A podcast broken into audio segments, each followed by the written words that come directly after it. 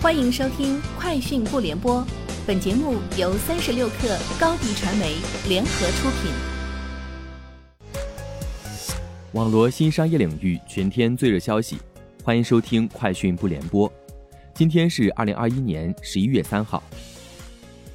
近日，五八同城招聘研究院发布双十一客服类岗位就业报告，对二零二一年十月的客服专员、助理、电话客服、网络在线客服。淘宝客服、网店客服等岗位招聘求职情况进行统计。报告显示，淘宝客服招聘求职需求双高，网店客服求职需求增幅达百分之十五点八。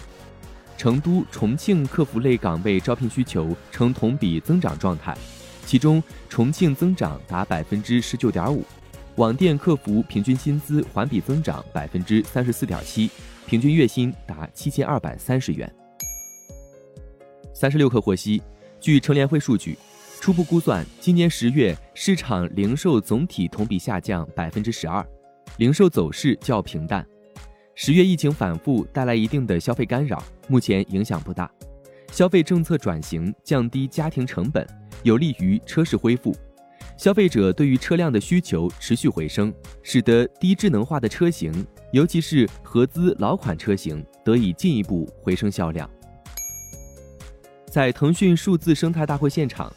腾讯云首次正式对外公布分布式云战略，同时发布行业首家全域治理的云原生操作系统鳌池。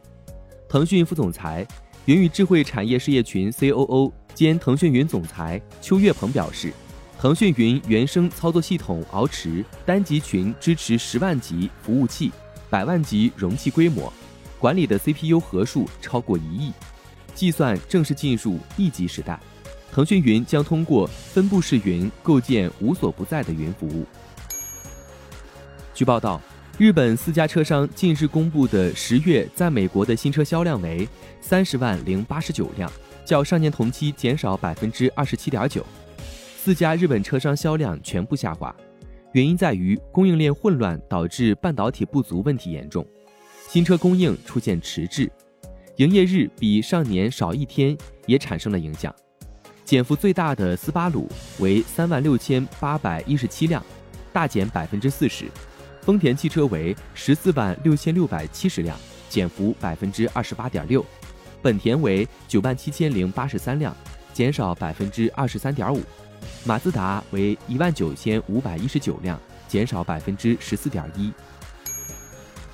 德国周二启动一项关于特斯拉柏林工厂的咨询程序，该程序旨在让当地居民对特斯拉正在柏林附近修建的一家大型工厂表示反对意见。这是德国第二次启动这一程序。马斯克评论称对此感到遗憾。宝马汽车第三季度销售额二百七十四点七亿欧元，市场预估二百五十八点九亿欧元，高于市场预期。汽车部门营收二百二十六点三亿欧元，市场预估二百一十二点九亿欧元；EBIT 二十八点八亿欧元，市场预估二十五点一亿欧元。据报道，当地时间周二，Meta 宣布将在未来几周关闭已经运行十年的面部识别系统，并删除超过十亿用户的个人面部扫描数据。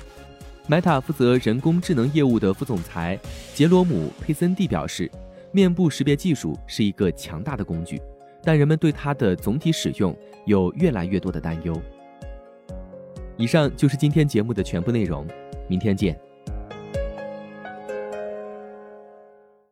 高迪传媒为广大企业提供新媒体短视频代运营服务，商务合作请关注微信公众号高迪传媒。